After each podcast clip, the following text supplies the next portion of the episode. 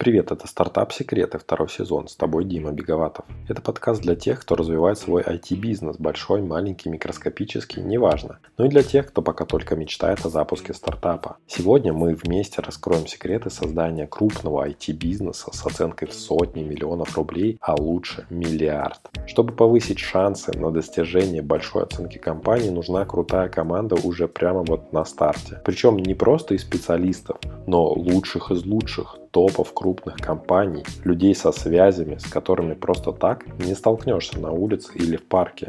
Поэтому к таким ценнейшим кадрам нужно искать нестандартные подходы. Одним таким лайфхаком во всех деталях поделился мой сегодняшний гость Константин Могилевкин, основатель онлайн-сервиса Deductive Lakehouse. Команда Кости делает low-code дата-платформу, которая спасает бизнес от ошибок в управлении данными, повышает их качество и снижает расходы на хранение и работу с ними. Ссылку на проект ты найдешь в описании. Так вот, по поводу лайфхака для поиска супер-пупер топа в команду. Он банален и оригинален одновременно. Костя просто взял и разместил вакансию на сайте для поиска работы и привлек в команду бывшего директора по международному развитию VK Group.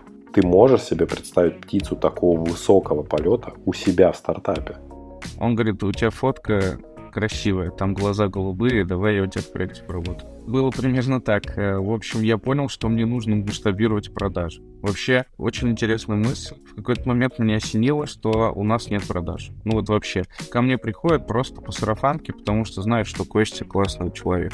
И если он сказал, то он сделал. И вот ко мне приходили такие люди, я понял, что он так не работает. По сарафану не сделать ничего, не, неправильно не масштабироваться. Я открыл вакансию, тогда она у меня называлась коммерческий директор. И буквально первый человек, кто, я не знаю, каким образом вот откликнулся, Александр Корнеев, это бывший вице-президент Mail.ru Group. Мы с ним пообщались. Он говорит, ну слушай, это, конечно, жесткая авантюра, давай я подумаю. Все, что связано с данными сейчас, это дорогостоящая штука, поэтому у DLH крупные клиенты с большим количеством данных. Меня привлекли амбиции Кости, так как он изначально нацелен на продажу проекта крупному игроку. Думаю, это тоже подкупает новых членов его команды и партнеров. Мне очень э, льстит идея в голове, что я встречусь с Германом Оскаровичем Греф, и он скажет, слушай, ты крутой чувак, давай мы тебя купим. Вот, и хочется, чтобы прям сам Греф пришел и сказал, давай мы тебя купим. Я уверен, что проект DLH ждет успех, ведь его основатель уже представляет свою победу. Ну а весь список тем сегодняшнего разговора ты найдешь в описании к этому выпуску вместе с временными отметками для удобства. Там же в описании есть мои контакты. Мало ли ты захочешь попасть в подкаст или прислать свой проект мне в обзор. Я всегда рад новым знакомствам. Ой, вот еще что. В самом конце выпуска тебя ждет приятный бонус. Рассказ самого Александра Корнеева, экс-директора по международному развитию VK Group, о том, как так случилось, что они с Костей познакомились на сайте вакансий, что такое рыбалка растущих стартапов и какие еще есть для нее подходящие места. Продолжай слушать и узнаешь, как собрать звездную команду в свой проект и не переругаться. Привет, Костя, поприветствую слушателей и коротко расскажи, чем ты занимаешься. Всем привет, меня зовут Костя, мне 33 года, я из Казани. Я занимаюсь IT вот уже, наверное, 10 лет. Вот в какой-то момент почувствовал силу и сделал свое дело. Вот, а в какой-то момент даже больше того подумал, что можно сделать еще и платформу по управлению данными и получить на нее грант. Вот мы в 2022 году получили грант. Это к вопросу о том, откуда брать деньги. Сейчас государство, к счастью, поддерживает инициативы айтишные и не только. Вот нам удалось взять грант э, у Фонда развития инноваций. И с тех пор мы развиваем этот проект DLH вот уже как год. Кому вообще и как пришла именно эта идея в вашем стартапе? Э, идея пришла я бы, на самом деле, слукавил и сказал, что мне. Один раз в Иннополисе была конференция, я даже не помню, как она называется. И я там встретил своего давнего знакомого, друга, мы вместе работали в компании. А, и он вкратце просто проговорил идею, говорит, я вот хочу такую космолет э, по управлению данным построить, давай вместе. Но я вообще не понял, что за идея. А, я на самом деле не понимал ту идею первые три месяца, можно сказать. То есть я пытался в этом разобраться. Мы встречались много раз, э, штурмили, и в какой-то момент э, меня натолкнули на идею, что а давай, ну, понятно, что денег не хватит, чтобы эту штуку сделать. Давай попробуем податься на фонд содействия инновациям.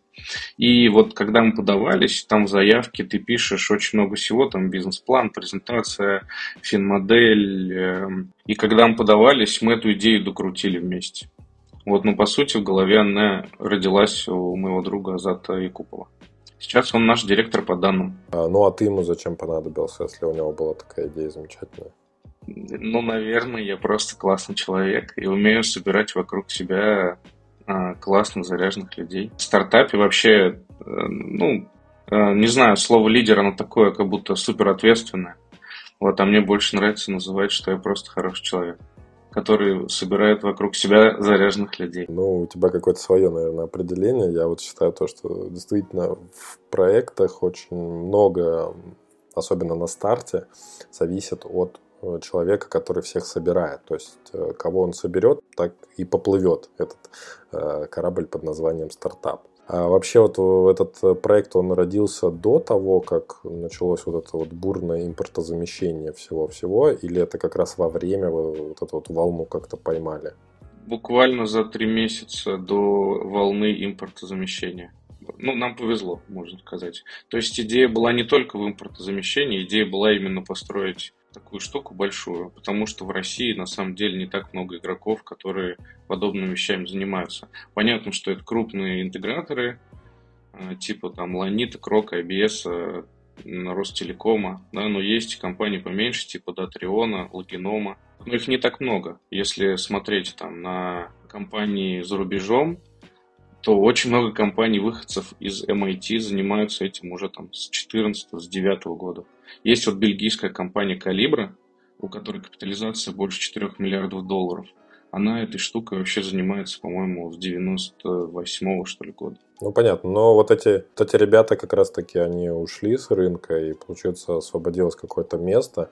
Но э, какова вообще вот, конкуренция? Потому что ты говоришь, там, Крок называешь, они действительно на слуху. Э, эти и другие там компании, крупные интеграторы, и наверняка они тоже кинулись в эту тему. Может быть, они даже уже что-то имели на эту тему. Каково вообще вот ваше было понимание, что надо туда лезть? Зачем туда было лезть? Ну, вообще, э, это авантюра, я сразу скажу, да, то есть на какое определение стартапа? Стартап – это IT-проект, да, который может быстро масштабироваться. А, если смотреть вот на эту терминологию, по сути, мы хотим быстро масштабироваться. То есть мы не сможем занять там даже 50% этого рынка, даже если он растет 10% в год. Мы это понимаем. И поэтому здесь нужно разделять дивидендную модель бизнеса да, и как бы венчурную. И мы рассчитываем все-таки на венчурную модель, что мы делаем продукт, который помогает тем же крупным игрокам, средним игрокам или даже мелким игрокам на рынке Э, упрощать работу с данными и продаемся. В этом стратегия. Мы постоянно каздевим, там, постоянно пытаемся найти продукт market fit, но мы не питаем иллюзий, что мы будем бесконечно на рынке России, СНГ существовать. В какой-то момент мы надеемся продаться. То есть получается, что вы нашли какую-то такую нишу, какую-то такую, какую-то работу, которая будет Э, полезно э, для выполнения и автоматизации, в том числе вот в крупных компаниях типа Крок. То есть Крок, например, не занимался этим направлением, да, то есть они, скажем так, интеграторство свое вели вручную или не там не вручную, как-то в индивидуальном порядке, а вы решили создать вот такую low-code э, платформу, на которой как бы а, тот же самый Крок может создавать какие-то интеграции, там, ну, в общем, делать что-то для своих клиентов. Я правильно понял? Да, примерно так. Э, потому что много компаний, которые занимаются BI-решениями или дата-решениями. Да? У них нет готового продукта, вот прям коробки, которую внедрил, и, грубо говоря, self-service ее поддерживаешь. Мы же хотим именно вот self-service low-code. Да? Когда мы отдаем коробку, отдаем инструменты low-code а, и заказчик, ну или там владелец лицензии может сам эту платформу допиливать напильником, сам что-то делать с данными и так далее. Вот таких инструментов реально мало. Э, я надеюсь, что в ближайший год их не появится очень много, особенно после этого интервью. Но вообще тема сложная, и поэтому я думаю, мы успеем, мы успеем сделать коробку, которая будет полезна любым интеграторам или крупным компаниям. Круто. Но, слушай, ты как считаешь, они начнут делать что-то похожее или, может быть, уже начали? Я думаю, что начнут. Э, сейчас вот мы когда каздевим у крупников в разных притом доменах, в разных отраслях, все говорят, нам нужен, э, нам нужна коробка без разработки, чтобы мы сами могли поддерживать. И сейчас это вот повсеместное понимание возникает. И поэтому игроки будут туда идти. А достаточно ли э, вот компетентных людей вообще на рынке? То есть вот я сейчас задумался о том, что ты говоришь, что будут стараться как-то делать что-то похожее. И важная такая черта стартапа – это обойти да, вот эти вот крупные какие-то компании на повороте, пока они там занимаются согласованием ТЗ, пока они занимаются подбором какой-то подходящей команды, ротацией кадров, там перестановкой внутри или приглашением еще кого-то. Нету ли такой тут ситуации, то, что вы, например, взяли и захантили, например, там основных людей, которые могли бы это сделать в этих корпорациях? Или это я сейчас э, просто какой-то сюжет э, какого-то фильма описываю, скорее, чем реальность? Ну, слушай, э, если такой человек работает в условном крупном интеграторе, да, допустим, там, в Ланите, неужели он захочет с своего тепленького места уйти в какую-то авантюру, которая может закрыться через год? Ну, все-таки стартап – это высокорискованная штука. Да? Вероятность того, что Ланит закроется через год, ну, стремится к нулю. Поэтому брать, э, набирать команду э, в подобной штуке из крупных игроков очень сложно. Им нужна либо доля, либо большая зарплата, либо все вместе. Да, и ну, то, что у, у нас такая команда, я считаю, это просто везение. То есть сказать, что это прям системная какая-то работа, или я там 10 лет ее собирал, нет, это, мне просто повезло. Расскажи поподробнее, что, как именно повезло. Ты просто сидел у себя дома, тебе позвонил э, экс там директор по развитию международному ВК групп просто вот так вот, или что-то ты все-таки предпринимал, что-то ты делал? Он говорит, у тебя фотка красивая, там глаза голубые, давай я у тебя в проекте поработаю. Было примерно так. Э, в общем, я понял, что мне нужно масштабировать продажи. Вообще, очень интересная мысль. В какой-то момент меня осенило, что у нас нет продаж. Ну вот вообще. Ко мне приходят просто по сарафанке, потому что знают, что Костя классный человек. И если он сказал, то он сделал по-пацански. И вот ко мне приходили такие люди, я понял, что он так не работает по сарафану не сделать ничего, не, не, правильно не масштабироваться. Я открыл вакансию, тогда она у меня называлась коммерческий директор. И буквально первый человек, э, кто, я не знаю, каким образом вот откликнулся, Александр Корнеев, это бывший вице-президент Mail Group. Мы с ним пообщались, он говорит, ну слушай, это, конечно, жесткая авантюра, давай я подумаю и ты там поспрашивай пока, пообщайся. После него я пообщался, наверное, 20-25 человек, коммерческих директоров, руководителей продаж. И, ну, очевидно было, что э, Александр подходит больше всего. Я вернулся к нему, как э, и сразу сказал, что больше всего он подходит. А, он мне рассказал, что на самом деле мне нужен не коммерческий директор, а CPDO, то есть Chief Business Development Officer, то есть человек, который занимается не только коммерческой частью, но еще и продажами, партнерствами, выходом на, на новые рынки. То есть это, по сути, партнер-предприниматель рядом со мной. Тогда у меня такого понимания не было. Ну и я сказал Александру, что я буду очень рад видеть его в команде. И он согласился. И вот с тех пор мы с ним вместе развиваемся, а потом он уже подтянул из своей классной записной книжки людей Андрея Табуринского, где мы сейчас в акселераторе, вот других партнеров, клиентов. Вот поэтому это просто везение. Притом он откликнулся в 2 часа ночи. И это был первый отклик. Ну, Разве это не круто? Ну, вот это вот действительно похоже на сюжет какого-то фильма. Может быть, когда-нибудь Яндекс, там, Кинопоиск снимет про это какой-то отдельный сериал, когда у нас тоже пойдет э, мода на предпринимательские сериалы. Я хотел тебя спросить по поводу все-таки места, где ты разместил эту вакансию, потому что вот сейчас слушатели сидят и думают, где же мне разместить этот пост, чтобы... А тут рекламировать можно? Пожалуйста, скажи, конечно. Что... Это всем известный ресурс HeadHunter. Ничего, ничего сверхъестественного. А люди говорят то, что на HeadHunter никого нету, да, никого не найдешь нормальных, вразумительных людей. У меня есть разный опыт. Это, наверное, ну, одна из лучших площадок в России, может быть, даже в СНГ. Вот, а, а, объективно самая большая. Вот поэтому тут не так много вариантов, где можно разместить подобную вакансию. Понятно. И все-таки вот ты думаешь, на что э, больше всего э, он, скажем так, среагировал, на что его больше всего зацепило? Это то, что у вас уже был какой-то год, как ты говоришь, то, что для получения гранта вы уже составили, расписали все фин-модели и так далее, и так далее, либо у него был какой-то интерес в этой сфере такой повышенный? Я немножко издалека начну. Мне кажется, что когда ты начинаешь стартап, ты должен быть готов, что у тебя будет очень много пивотов, да, ну или по-русски разворот. Что за три года ты можешь пивотнуться там 6-7 раз, и это нормально. То есть самое главное, на что реагируют вообще инвесторы, партнеры а, или ключевые сотрудники, это две вещи, как мне кажется. Это фаундер, которого не заменить, к сожалению, да. А, заменить его очень непросто, дорого, ну или, можно сказать, почти невозможно. То есть это человек, который всегда будет в проекте. И поэтому в зависимости от того, насколько он живой, насколько у него много энергии, есть ли у него шило в попе, а, от этого зависит того, сколько будет жить проект. Ну, кроме всех прочих. Второе – это рынок. Если рынок растет, если он огромный и в любом случае может занять там место, то, э, вот как Андрей Табулинский говорит, срабатывает э, э, хватательный рефлекс у людей, у которых есть насмотренность. То есть это люди, которые уже вкладывались в стартапы или делали много стартапов, они, по сути, реагируют вот на эти две вещи. И все. Сам продукт, если честно, не так важен, потому что он может видоизмениться до неузнаваемости. И к этому все должны быть готовы. И возможно, что Александр среагировал на меня, потому что я реально был заряжен. Я и сейчас заряжен. То есть у меня есть мотивация, у меня есть силы, я это чувствую. А, я очень рад нашей команде. И поэтому вероятность того, что мы э, сделаем что-то не то или э, как-то не знаю, поникшие будем ходить и результата не будет, она минимальна.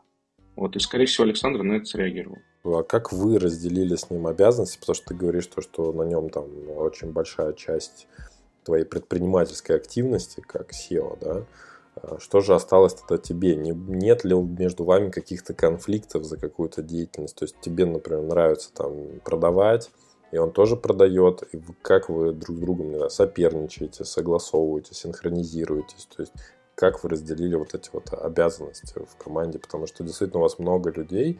Нет ли такого, когда такой вот звездный коллектив подобран, и они начинают, знаешь, как э, там в футболе перетягивать на себя одеяло, когда там не дает пас в какой-то нужный момент, то есть командная игра, как настраиваться в данном случае. Только не говори опять, что это просто везение, что все такие э, осознанные люди и совсем там все живете душа в душу, без всяких конфликтов. То вот, давай правду матку. Ну, у нас нету Криштиану Роналду или Месси. А, то есть а, никто не перетягивает одеяло на себя. Благо, что Александр, да, там Андрей Табуринский а, или там Азат Якупов, они старше меня. И это означает, что даже если я где-то эмоционирую, да, они сглаживают, умеют сглаживать углы. И тут, э, наверное, вот если говорить про Александра именно, он больше как, не знаю, как мой отец, как папа. Э, следит за тем, чтобы я глупости не наделал, или подсвечивает риски, да, а я как э, трактор, как, не знаю, как паровоз пру вперед, э, вот, я достаточно такой, у меня высокий риск аппетит, вот, и поэтому здесь возникает эта уравновешенность, что я ну, как бы иду вперед, да, Александр как-то сглаживает углы. Я еще больше скажу, генеральным директором, да, вот ты сказал вначале, все-таки я фаундер, да, генеральным директором является моя жена Оксана. И тут тоже возникает очень классный момент. Кроме того, что у нас общие планы, и мы всегда, у нас есть всегда что пообсуждать дома, а, она тоже как бы контролирует вещи, куда я не смотрю. Допустим, те же самые бюджеты. Да, она очень хорошо, кроме семейного бюджета, следит за тем, чтобы мы лишнего не потратили в стартапе, а всегда хочется. И поэтому здесь возникает вот такая вот э, уравновешенность Кроме меня, таких же взрывных и рискоаппетитных людей мало в команде, может быть, даже нет. И все остальные люди меня в чем-то ограничивают. И это как-то живет. Если вот очень утрированно, то, наверное, так. Скажи, доходило ли у вас до каких-то серьезных вот решений, которые вам нужно было принимать? Потому что, ну, возможно, ты говоришь, ну, мы пока там, никто не перетягивает на себя одеяло, э, воспринимаю как отца, я как сын, вот, и, и вот это вот такая вот идиллия, все замечательно, но мне кажется то, что все-таки настоящие проверки вот этих вот взаимоотношений, как в бизнесе, так, не знаю, в личной жизни, когда ты живешь с человеком какое-то время, и потом наступает какой-то э, либо кризисный момент, когда какие-то трудности начинаются, и тогда всплывают какие-то э, особенности характера, например, или там, ну, в общем, поведения, подхода. И либо наоборот, это бывают какие-то супер замечательные моменты, когда вы на коне, успех там и так далее. То есть мы знаем очень много примеров, когда даже много каких-то э, популярных не знаю, там, коллективов э, творческих, да, там они распадались на отдельные, потому что у каждого были свои там какие-то амбиции, желания, вот. А были ли уже какие-то вот э, серьезные решения, которые вы принимали совместно и в чьих э, в итоге руках было финальное слово, за кем оно было? Я сразу вспомнил момент, когда известная наша личность кидала деньги из окна. Но у нас пока такого нет. Да? То есть мы, мы не не на той стадии, чтобы прям вот была жесткая эйфория. Вообще, что я заметил, да, стартап – это штука, это качели. Даже если у тебя супер классная психика, где ты можешь терпеть, как бы можешь рефлексировать и усмирять свой пыл, там какие-то импульсивные решения, это все равно жесткие качели в любом случае. Один день ты будешь думать, что все, ты завоюешь этот мир, другой день ты думаешь, ну все, надо послать все и работать на просто на обычной должности и не думать над тем, что через три месяца могут деньги закончиться. Это в любом случае качели. И из-за этих качелей Э, они не только у меня, да, они у всех вовлеченных людей в стартап, в том числе там, у Оксаны, у Александра и даже у Андрея, который наш ментор. Это в любом случае качели. И поэтому главное понимать, что э, вот эти вот, ну, как, э, как амплитуда, да, чтобы мы вот в этих вот э, пиках не сошлись чтобы не у того человека, да, там, не вот у нашего директора продукта, у Ильяса, тоже может быть такое, и у меня. И мы собрались и поныли друг другу. Вот такого не должно быть. Мы должны вовремя себя останавливать и говорить, что, ну, мы делаем общее дело. Надо довести его до какого-то значимого результата, и все. Вот, но э, я слукавлю, я скажу, что никаких острых ситуаций не было. Они, конечно же, были. А, было и недопонимание, и созвоны на повышенных тонах, и там супер эмоции в личных сообщениях в Телеграме, когда один человек пишет 25 сообщений, а другой ничего не отвечает. Вот. Но э, как бы это нормально, э, я считаю, как и там, в семейной жизни. Тем более, что в стартапе ты в 18 часов в день. Ну, там, ты вот проснулся, и ты сразу включенный. И поэтому это, это даже так психика человека работает, что если ты с одним человеком живешь бок о бок долгое время, есть такая штука, как называется внутривидовая агрессия. Поэтому вот есть цапли, да, которые, когда чувствуют, что агрессия, они отворачиваются и фигачат какое-нибудь дерево. И потом, как ни в чем не бывало, друг другу в глаза смотрят. То же самое у людей. Как бы тебе, ну, можно в бок сходить, выплеснуть энергию и работать дальше. Это нормально, так психика работает. Если кто-то говорит, что он не ругается или не возникает конфликт ситуации, значит, они делают какую-то фигню. Ты заговорил вот здесь вот по поводу психологии и по поводу вот этого подхода выпустить пары где-то на стороне. Э, может быть, у вас есть в команде такой человек, который ну вот всех э, уравновешивает э, и приводит больше к порядку и к спокойствию. Может, есть такое у вас кто-то?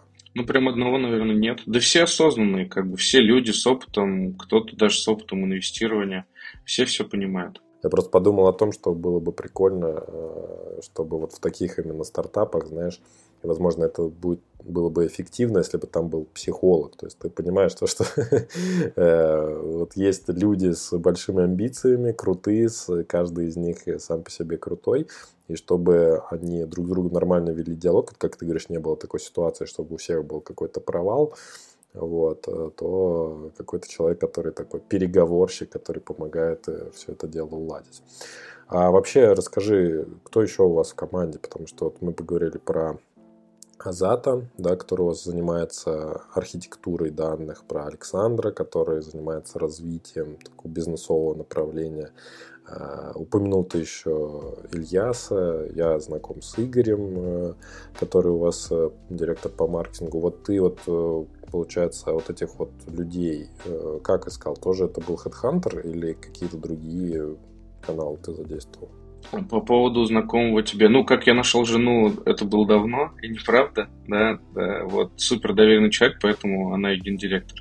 По поводу Игоря тоже интересная история, есть такое сообщество, называется Enter Unity, я, я думаю, ты знаешь Ивана, да, я в нем состою, это сообщество предпринимателей, немножко им рекламу дам, вот, на самом деле, прикольно растут ребята, как бы, и Иван молодец, пережил и пожар, и что только не переживал, вот, есть чем ему поделиться и рассказать предпринимателям. Вот, в этом сообществе я написал, слушайте, ребят, мне нужен директор по маркетингу. И мне через две минуты высылают резюме Игоря. Я с ним созваниваюсь. Супер крутой чувак, CBDO группы Дельтаплан. Мы с ним как бы сходимся по условиям, и он у нас до сих пор работает. Вот так это было. Вот ты опять скажешь, что это системная работа и поиск человека.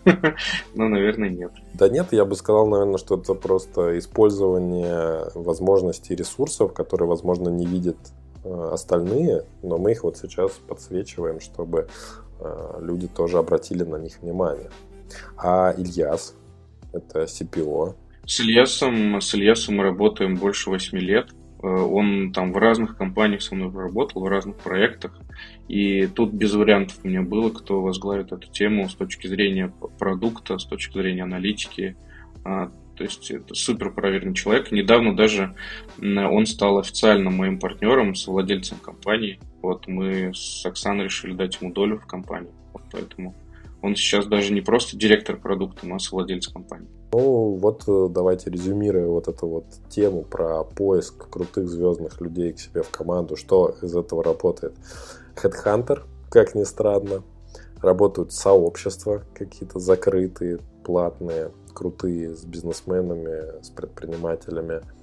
А, и работает уже знакомство с какими-то крутыми людьми, с которыми ты работаешь, дружба, нетворкинг, общение регулярное и какой-то вот обмен идеями.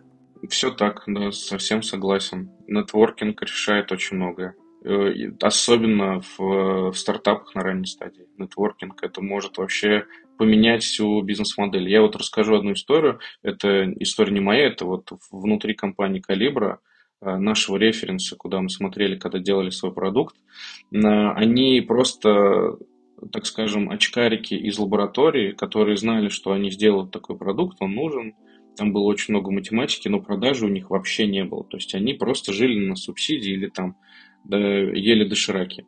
И потом в какой-то момент э, каким-то образом они поговорили с бывшим э, главой продаж, B2B продаж компании Microsoft. Вот они просто где-то встретились, я даже не помню, то ли он был в Бельгии, то ли еще что-то. Здесь нужно почитать. И с этих пор компания начала просто стремительно расти. Просто они набрали одного человека по нетворкингу. И все изменилось абсолютно. Поэтому нетворкинг, я считаю, решает. Каждый раз э, я вот просто не устаю это повторять, то, что люди, они есть э, тот самый драйвер развития проекта. То есть ты скажем так, находишь какого-то крутого человека, либо он там как-то находит тебя, и дальше происходит какая-то химия, которая приводит к взрывному росту этого проекта. У меня уже так тоже не раз бывало. Я тоже расскажу э, немножко о том, как в мой город э, собиралась наша команда. Изначально я начинал самостоятельно разрабатывать это мобильное приложение, но не сам, я не разработчик, естественно. Я побывал на одном мероприятии, на котором я познакомился с разработчиком под iOS. Потом я дал ему задачу сделать такое приложение, а потом через через мою э, тягу к тому, чтобы организовывать постоянно какие-то сообщества, и со, конкретно через сообщество, которое организовал в Зеленограде, э, в городе, в котором я живу, там я организовал бизнес-сообщество, то есть э, Ленинградский бизнес-клуб. Вот, и постоянно его светил в соцсетях. Так на меня вышел партнер, который помог мне дальше уже с развитием в продажах. то есть он стал таким коммерческим директором и, и директором по маркетингу в проекте. И далее мы через платформу Free для нетворкинга, Cofound IT, я не знаю, сейчас она существует или нет, она несколько раз перезапускалась. А, и каждый раз, когда я ей пользовался, чтобы найти человека, я находил классных людей, с которыми мы потом очень долго сотрудничали, работали вместе и друг другу давали тоже очень-очень много всего, в том числе вот я нашел технического директора там, в мой город.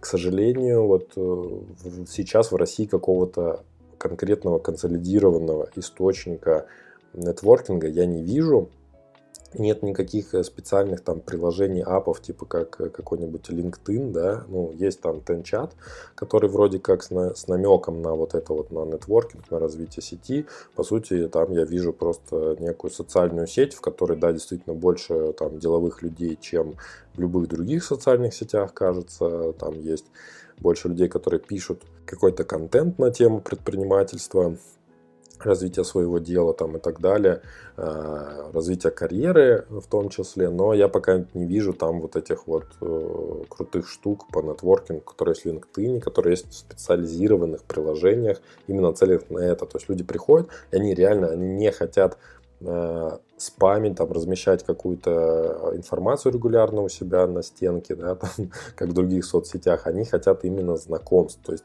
по сути, там, нужен Тиндер, да, для знакомства. Людей, которые друг с другом хотят там сконнектиться на почве инвестиций, стартапов, э, каких-то других еще вещей. Но вот э, в стартапах это чувствуется больше всего, потому что, вот, как ты сказал изначально, еще в самом начале разговора по поводу людей, которые работают в Кроке, которые не придут в стартап, потому что не хотят потерять свое там какое-то теплое место. Вот. Но часто бывает и другая ситуация, что человек, который работает техническим, там, каким-то даже директором крупным э, в большой организации, ему просто уже э, надоедает выполнять именно роль человека, который там всех контролирует, выполняет план и так далее, ему хочется уже что-то свое создавать. И вот в такой ситуации как раз можно тоже подлавливать их. Но каким образом это делать? Ну вот, может быть, там через Headhunter, может через нетворкинг, может быть, через э, сообщество. О, ты уже тут, прямо на экваторе сегодняшнего выпуска? Ну, значит, беседа тебе понравилась, и подкаст тут точно можно поставить высокую оценку на Apple Podcast. Сразу после подписки, конечно. Спасибо. Благодарю от всей души и до встречи в конце. По поводу нетворкинга, да, немножко тоже еще расскажу про тот акселератор, где мы есть. Вот акселератор Андрея Табуринского называется Daily Challenge. Там собралось уже порядка 100 предпринимателей, при том, которые не только в России, но в первую очередь, которые go global, то есть э, хотят выйти на зарубежные рынки. И там, ну, ты просто, когда даже общаешься с этими людьми, рядом стоишь, ты понимаешь, что можно питаться энергией. А энергии всегда в стартапе не хватает. И поэтому акселераторы, подобные DC, это must-have для IT-стартапа. И не только для IT.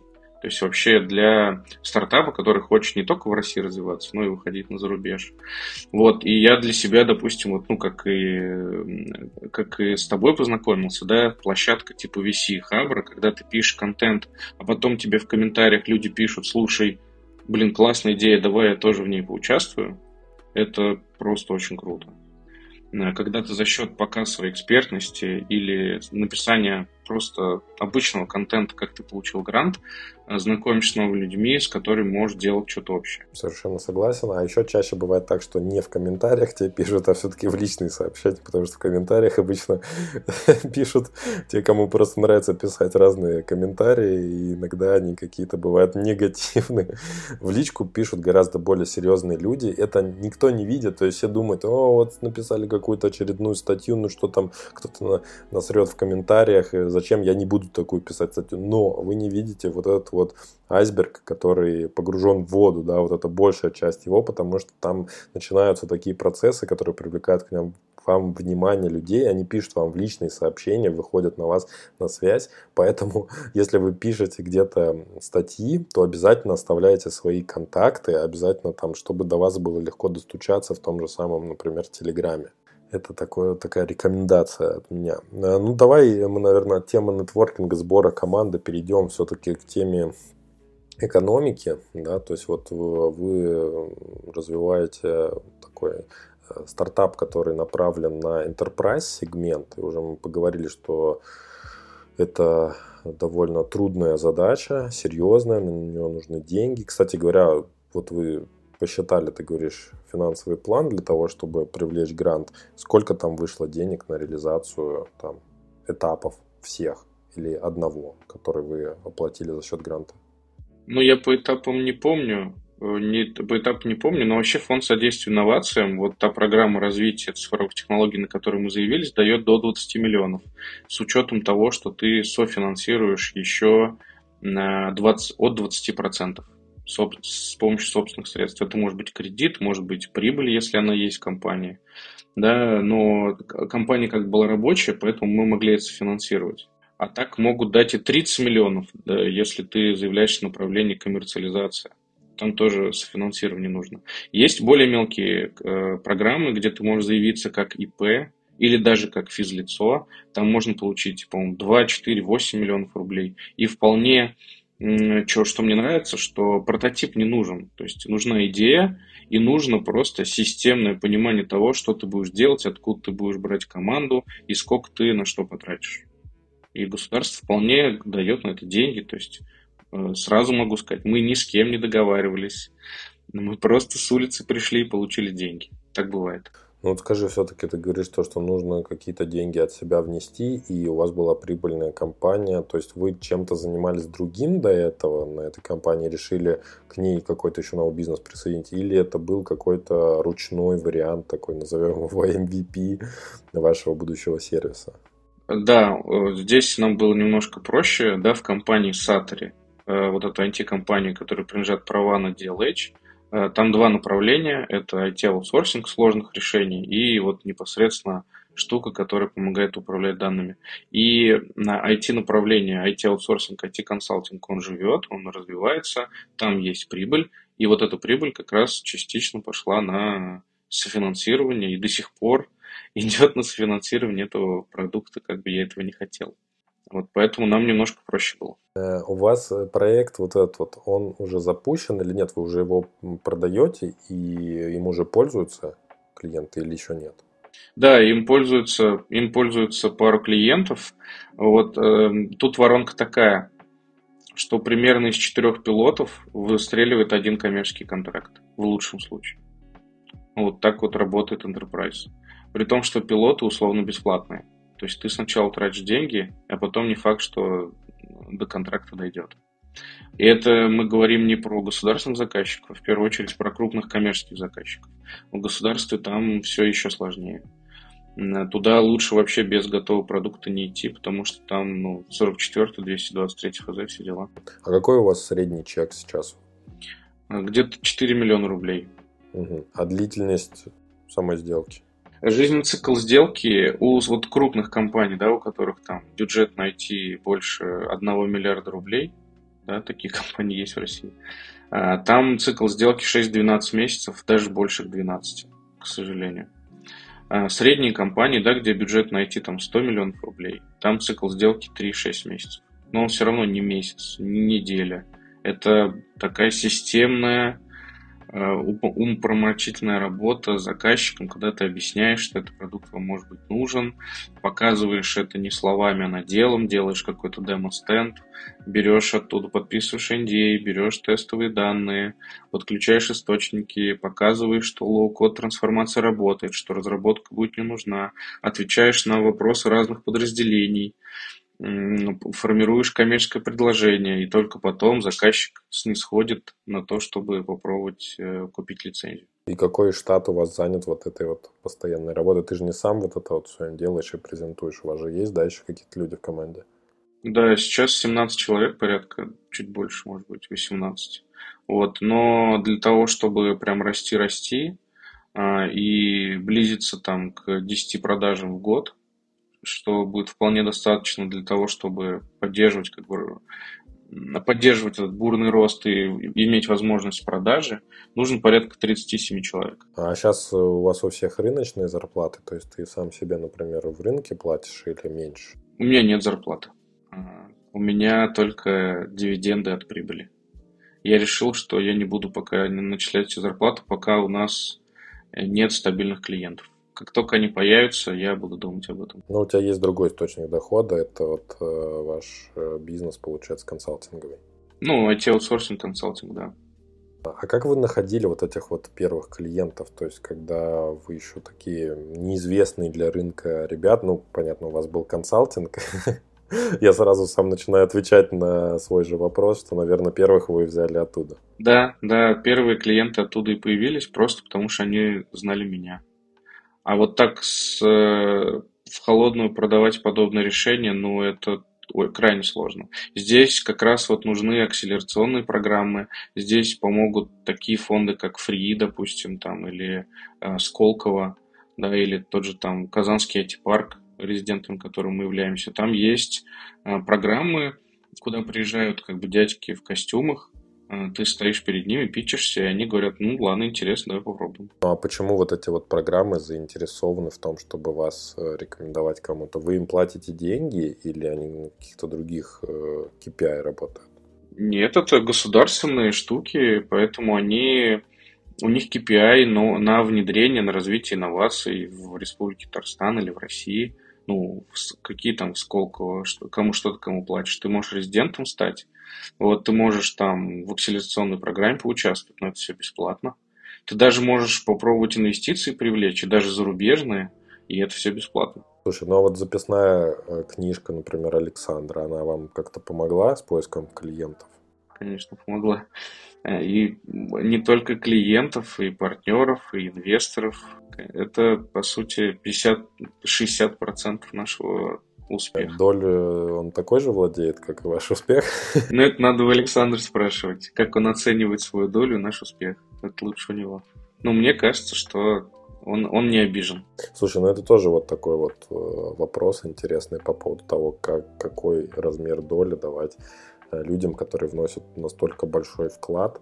Понятное дело то, что есть все-таки какая-то исчерма... исчерпаемость этого ресурса да, то есть э, записная книжка тоже не бесконечная, и все знакомства тоже не бесконечные, но как бы как разделить все-таки вот эти доли между, опять же, вернемся к статусу звездности, какой-то звездной команде, и тем более еще, когда у тебя жена, тоже как сооснователь, я так понимаю. Слушай, это вот очень интересный такой котел, в котором ты варишься. Жена априори имеет 50%. Вот тут можно даже не, не говорить, да? Это ты по закону при разводе, что ли, имеешь в виду? Э, нет, это я имею в виду, что она, она же моя вторая половина, значит, она априори имеет 50% всем, всего того, чем я занимаюсь.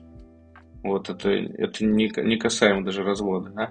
А по поводу, по поводу долей, тут э, важно понимать, что есть и другие механизмы как бы, удержания таких звездных людей. Это те же самые опционы там, от прибыли. Вот э, мои ребята, знакомые, хорошие компании RevealBot, которые занимаются автоматизацией э, Гугла, там, Snapchat и так далее, у них прикольная модель, они взяли договорились с сотрудниками, их не так много, что как только их капитализация или выручка растет там x2, то и премию они получают x столько, сколько выросли. То есть, грубо говоря, выросли X2, премию получили X2 как ладу и так далее.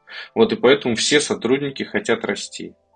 Все, как бы, все хотят, чтобы компания больше получала, чтобы она была более стабильна, чтобы росла ее капитализация. Здесь много разных инструментов, не только доля.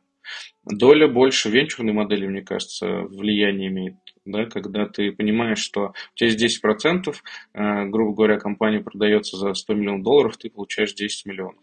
Это вот больше к этому. Но нужно же еще добежать до продажи. А у тебя вообще есть какой-то план? Ты видишь какую-то цифру, до которой ты хочешь дорастить, например, эту компанию, и потом продать? Или как ты ее вообще воспринимаешь? Как какой-то пожизненный бизнес или, или временное что-то? Мы, мы нет, мы все-таки про венчур, мы про продажу. Я думаю, что через 3-4 э, года мы можем продаться где-то за 600 миллионов рублей в России. Вот потому что мы есть еще в Казахстане, э, мы стали резидентами Астана Хаб и пытаемся развиваться в СНГ, не только в России. И вот и вот этот совместный РФ-СНГшный бизнес, я думаю, мы вполне сможем продать за 600 миллионов э, через 3-4 года, а потом уже заниматься либо другим проектам. Мне больше нравится, если честно, B2C, чем B2B. вот. Э, но B2B тоже, конечно, круто, вот, но хочется и B2C попробовать. Интересно, почему цифра такая 600 миллионов? Ты как-то это все четко посчитал? Просто гораздо красивее, когда говорят, вот мы продадимся за миллиард рублей. Э, я буду очень рад, безусловно, если мы продадимся за миллиард. Как считается сейчас стоимость продажи? Ну, вот как я это понимаю. В России, да, к сожалению, мультипликатор снижен для продажи. Это 2-3 годовые выручки. Не думаю, что через 3-4 года мы дойдем до цифр там 500 или ну, подобных э, миллионов рублей в год. Это будет где-то 200-300 э, миллионов рублей. Вот, и поэтому пессимистично, если мы будем получать 200, э, там, 250 миллионов, грубо говоря, или 300 миллионов годовой выручки, то и компания будет стоить X2, то есть 600 миллионов. Примерно так. Почему тогда не подождать немножечко и не нарастить еще? Какой там, или ты видишь потолок уже? Я, я думаю, что там начнет возникать много рисков, Э, и в плане конкурентов, там, и в плане того, сколько нужно будет тратить на это времени, и э, в плане того, сколько будет операционки, потому что операционка, если честно, мне не очень интересна. Вот, хочется быстрее попробовать себя инвестором, а не основателем бизнеса. Э, интересное наблюдение. Уоррен Баффет, да, прям вот на цифрах приводил пример того, что инвесторам быть намного выгоднее, чем стартапером, даже если ты крутой стартап. Ну, это, наверное, просто состояние души, знаешь, если тебе нравится что-то там делать руками, можно так сказать, потому что стартаперы, они много чего делают руками, своей там головой в том числе, своим языком, то, что они разговаривают, да, там нетворкинг, опять же, выстраивают, это вот очень важно для стартапера. И, в принципе, интерес к созданию чего-то нового, то, наверное, вот если это твое, то с Богом, занимайся, да. Есть много, я думаю, крутых э, стартаперов, которые в итоге продавали свои компании, но э, там бывает, что вкладывали в какие-то свои же новые проекты, потому что им просто нравится свое что-то развивать, а не потому что, ну, там они просто хотят стать инвесторами. Хотя это тоже очень заманчивая штука и тоже интересно попробовать, конечно. Мне кажется, что инвестиции – это естественное, естественное развитие стартапера потому что инвестор, который был раньше фаундером, это совсем другой уровень инвестора, совсем другой уровень осознанности. Здесь э, это может быть те же самые деятельность руками, качание там, нетворкинга. Это может быть все то же самое, потому что если ты вкладываешь в стартап, ты хочешь, чтобы он вырос, поэтому ты можешь ему помогать как партнер. И поэтому здесь все то же самое может быть, как в стартапе. Почему ты в этом так уверен? Если посмотреть на какие-то мировые крутые инвестфонды, они же созданы не из стартаперов, они созданы из аналитиков, из стратегов, там, людей, которые в финансах шарят. Я больше говорю про венчурную историю, да, когда ты еще не преодолел долину смерти, когда ты еще не добежал до раунда А, то есть это пресид-сид, и вот в этом смысле ты можешь заработать кучу иксов. Когда ты вкладываешь компанию на раунде А, ты больше там 30%, 40% э, за три года не заработаешь. Ну, не за три года, имеется в год. То есть самые большие прибыли ты можешь заработать в самом начале. И меня это намного больше привлекает, чем вкладывать уже в какой-то устоявшийся бизнес. Это как игра, игра в казино. Я понял. Ты про ранние стадии развития стартапов. И, возможно, через 3-4 года мы увидим уже акселератор от тебя. Ну, чем черт не шутит. Ты будешь в российские стартапы вкладывать деньги? Да, я буду вкладывать э, деньги в русскоговорящих фаундеров. То есть это не обязательно в России может быть, но мне близко просто как бы я в России живу, мне русский менталитет ближе. Но сам стартап может быть там и не в России. Хорошо, мы это запомним и обязательно тебе напомним об этом через 3-4 года, да. когда все сложится. Приходите. Можно и, можно и сейчас напоминать. Ничего страшного. Хорошо, периодически тогда буду попинывать. Слушай, ну ты еще вот вернемся все-таки к этой оценке и к тому, что ты уже там прогнозируешь эту продажу. А, а ты уже думал, кому продавать? Потому что если стартап начинается с того, что уже сразу нацелен на продажу, то хорошо бы уже иметь какой-то такой короткий списочек, хотя бы уже на салфетке, да, кому ты будешь ходить регулярно и отчитываться о том, как у тебя все круто идет, и о том, что, ребята, вы там через 3-4 года, вы уже потихонечку откладываете деньги, чтобы потом меня купить через три года за 600 миллионов. Мне очень э, льстит идея в голове, что я встречусь с Германом Оскаровичем Грефом, э, и он скажет, слушай, ты крутой чувак, давай мы тебя купим. Вообще вот э, Греф, да, как, э, как личность, он меня очень вдохновляет несмотря ни на что.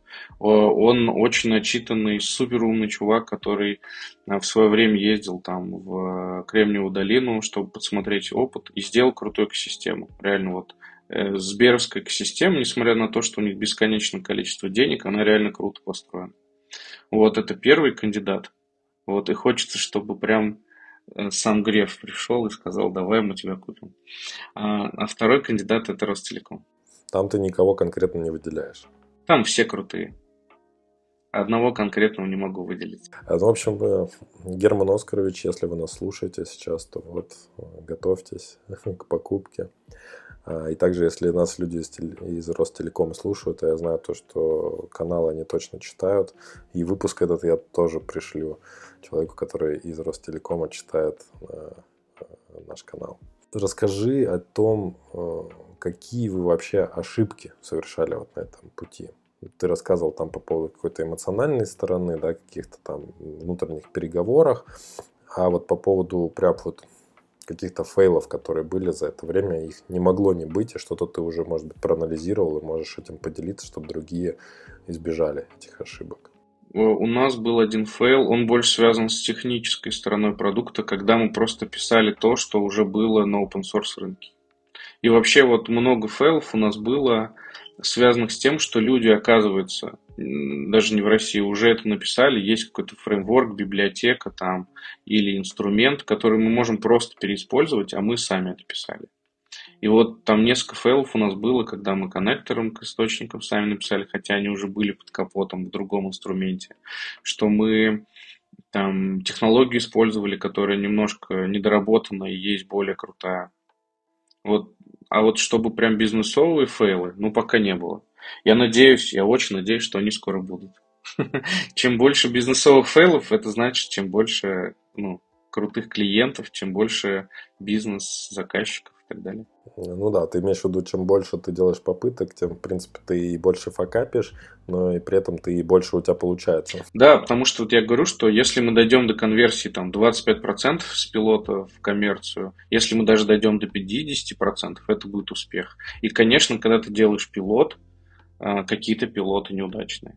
Очевидно, когда заказчик говорит, а мне не это надо, вы не то сделали. Вот это фейл, ну, наверное, фейл. Но это фейл, когда ты получил обратную связь, там, заказ девил. То есть не то, что ему надо было, то есть это его изначальные представления не сошлись с тем, что вы реально можете сделать, или где там потеря в коммуникации происходила, на каком этапе? Мне кажется, это всегда палка о двух концах. Типа, мы не спросили, он не сказал, а, сделали не то. Ну, конечно, фейл. Да, ну как бы полезный фейл. Все фейлы полезны, если ты их второй раз не совершаешь. То есть в команде должен быть человек, который прям заказчика прям детально пытает, да, на предмет того, что ему нужно, что ему хочется. И да, и даже лучше не в рабочей обстановке, потому что, ну, э, как ты вот по-настоящему скажешь, что тебе нужно, э, сидя в, в помещении, где ты сидишь по 8 часов каждый день. Это лучше просто даже встречаться и обсуждать что-то реальное. Вот не все, конечно, на это готовы, да, но мне кажется, это намного более продуктивно будет.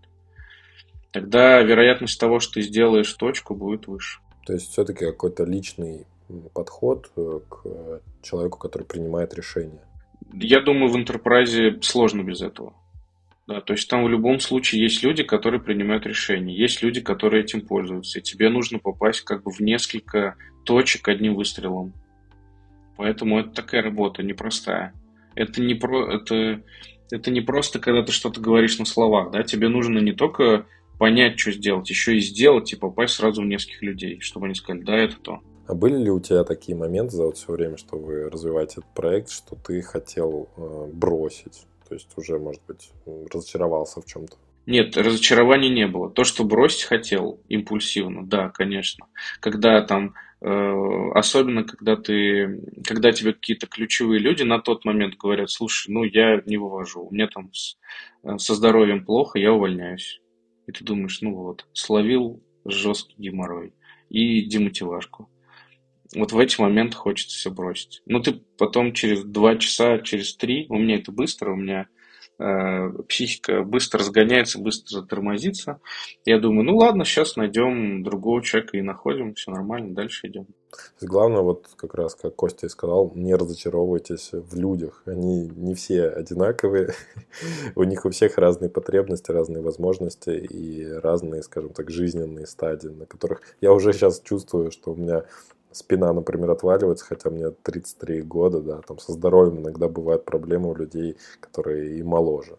Вот, то есть все люди разные, вот, главное, как они относятся к своей жизни, делают ли они что-то для того, чтобы стать лучше с каждым днем и, не знаю, здоровее. Ну, это меня сейчас на, на свою тему уже понесло про здоровье. Э, нет, э, кстати, да, по поводу того, что, что делать, да, как это все воспринимать, а, есть один э, известный рэпер, инагент, к сожалению, и Оксимирон, да, вот он пел «Все мы умрем». И меня, на самом деле, это мотивирует. Ну, то есть, грубо говоря, если я просто муравейчик в этой вселенной, то почему мне не сделать, что я хочу? Все равно я как бы вселенную не переделаю, но могу что-то сделать прикольное там, где я есть. Хорошая, глубокая мысль. Я как раз хотел спросить о том, что тебя конкретно вдохновляет в той работе, которую ты сейчас делаешь. Меня вдохновляет то, что я создал какую-то штуку, да, какое-то место, где люди могут самореализовываться, и где они приходят с горящими глазами и говорят, слушай, у меня тут когнитивная эйфория, я придумал одну штуку. И она придумала ее, потому что я создал такие условия. И меня это очень сильно мотивирует. Что люди могут верить даже больше в то, что я делаю. Это как Библию как будто написать. Ну, ну я утрирую, конечно, но э, мне кажется, что люди, которые писали Библию и потом там больше миллиарда человек в это верят, да, как бы в это окунаются, это вот родни с этому что ты пишешь что-то, во что люди могут верить даже больше, чем ты. Ну, это ты сейчас э, описал всех блогеров э, и инфо, инфобизнесменов. В них тоже при наличии большого количества денег могут поверить большое количество людей, особенно с неокрепшей какой-то психикой. Ну, здесь я надеюсь, что у всех психика окрепшая, все понимают, что это реально рабочая тема, что мы можем там, помогать э, корпоратам управлять данными, да, здесь больше, наверное, вот не инфо-цыганство, да, а что-то такое, какой-то продукт полезный айтишный.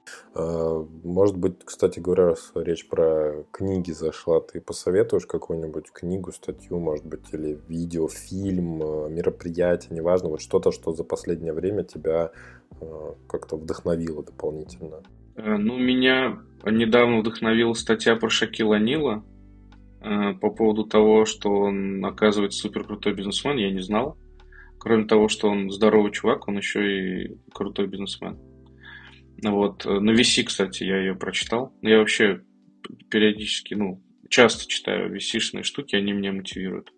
Вот. Э, по поводу книжки, ну, последнее, что вот прям супер я запомнил, это Ричард Низбит э, «Мозгоускорители». Там интересная мысль, небольшой спойлер. Там он э, рассказывает, куда, какие ниши будут э, в мире э, как бы бустить. Да, и он говорит, что вот на стыке двух ниш, допустим, там, не знаю, биология и IT, будут возникать все больше и больше продуктов, потому что как бы глубинная специализация не позволит возникать там сверхпрорывным вещам. Вот, ну вообще у Низбита, кроме мозга ускорителей, куча книжек. Вот, а по поводу фильма, не знаю, по поводу фильма давно что-то я не вдохновлялся. Такой вот нескромный вопрос. Какая у тебя мечта? Моя мечта, что мой ребенок учился в Оксфорде, а жена была счастлива. Тогда и у меня все будет круто. А давай, чтобы вот подытожить наш сегодняшний разговор, э, сначала перечисли три плюса, э, а потом три минуса подхода старт, ну, вообще делания стартапа для enterprise, для крупных клиентов. Плюсы очевидно, да? Высокий чек, Э, у клиентов, поэтому ты можешь там, грубо говоря, прожить 6-12 месяцев на деньги, которые ты можешь получить с одного клиента, в лучшем случае. Да? А, второй плюс то, что для того, чтобы делать enterprise проекты, нужна очень серьезная команда, поэтому как бы с тобой люди, которые умнее тебя, и это очень круто, это мотивирует. И третий плюс то, что ты вероятнее всего можешь продаться корпорату даже э, тому, у которого вот этот продукт внедрил. То есть, если он понял, что это офигенно у него заходит, э, я все про Сбербанк немножко и про Ростелеком, да, я надеюсь, что мы туда зайдем когда-нибудь, э, внедрим их, к ним наш продукт, они увидят, что это классная штука и захотят ее купить. Вот. Ну и минус, самый очевидный минус, что капец как сложно продавать этот продукт для продажи, кроме того, что ты должен круто владеть продажами, ты еще должен и технически понимать. Поэтому даже есть новые специализации, называются sales-инженеры, которые, кроме того, что умеют продавать, еще понимают продукт прям по технике, да, как это можно внедрить, какие технологии и так далее. Второй жирный минус, что нужно очень много денег, чтобы дойти до MVP. Вот и тут без грантов, без инвестиций крайне сложно. То есть это очень капиталоемкая тема. Нужен капитал. И его сложно добыть начинающим предпринимателям или предпринимателям, которые развивали B2C. Э, и третий минус – это очень большой цикл сделки у каждого клиента, да, и нужно иметь огромную мотивацию у всех членов команды, чтобы у одного крупного клиента дойти до крупного заказа.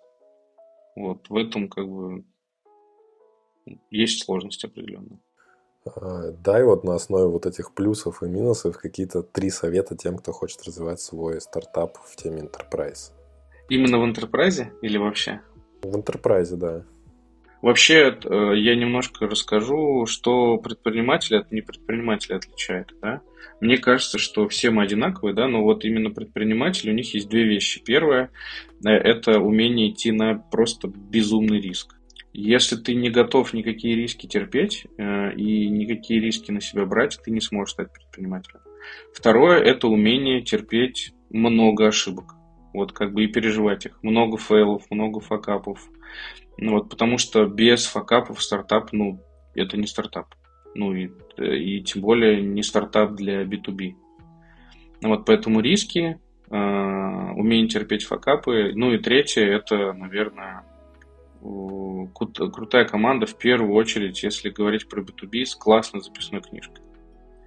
Потому что одно дело, когда ты просто с рынка приходишь в крупную компанию, говоришь, мы крутые, а другое дело, когда э, генеральному директору или техническому директору звонит знакомый, объясняет, что он видел уже этот продукт, то есть он прошел его барьер, да, э, и просит его попробовать посмотреть.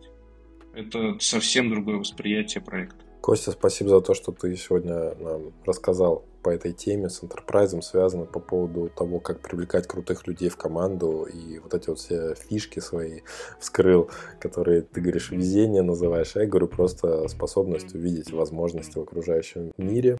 Ты крутой, молодец. Спасибо тебе большое, что ты пришел и пообщался с нами, со всеми. Спасибо всем. Всем хорошего дня. В начале выпуска я обещал бонусный стартап-секрет. И вот он.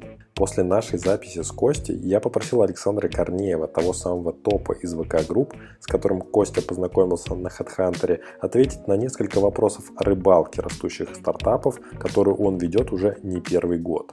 Добрый день. Что касается первого и второго вопроса. Да, я зарегистрирован на HeadHunter и других платформах поиска работы, а также в LinkedIn и некоторых других социальных сетях, коих э, множество и не только в России. Но не для классического поиска работы, а для получения новых знаний, э, новых контактов.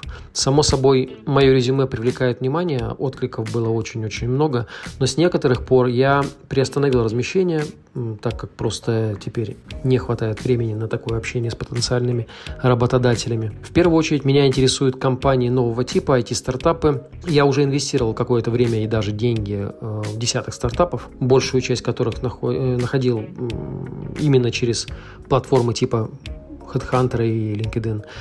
Половина из них уже не существует, ну, это вполне нормально для стартапов.